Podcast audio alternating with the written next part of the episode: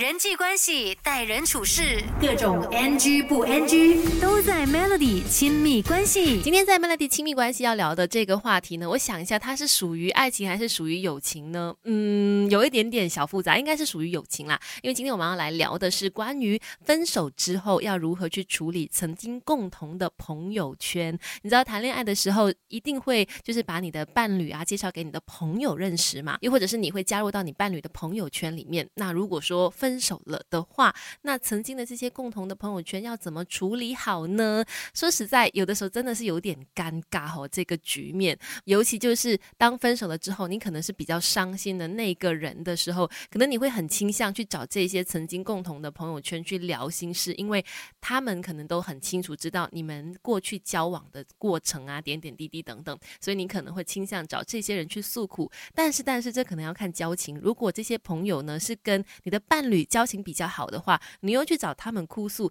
这感觉就会有点尴尬，跟气氛蛮怪的。万一朋友之后呢，又再去帮你传话的话，我觉得会把事情弄得更加的复杂。所以应该怎么处理分手之后曾经共有的朋友圈呢？等一下继续聊人际关系、待人处事，各种 NG 不 NG 都在 Melody 亲密关系。我觉得无论哦，这个朋友圈是你本来就是自己认识的朋友，还是说是因为另外一半而认识的朋友，如果你觉得这一群朋友是你非常珍惜，未来还希望跟他们继续当朋友的话呢，就记得无论多么的伤心，都不要用这些朋友当传话筒，要不然的话，久了之后，连这一群朋友都不会想要理你的了。再来分手了以后，那曾经共同的朋友圈，可能这些朋友是你通过伴侣认认识的哈，但是你觉得哎，相处起来特别的舒服自然，跟他们也已经成为像是自己认识的好朋友了一样，那分手了以后，是不是就要跟这些人切割呢？我觉得当然不是，不过也需要一。段空窗的时间，我觉得先暂停一下来往，先整理好你自己的心情，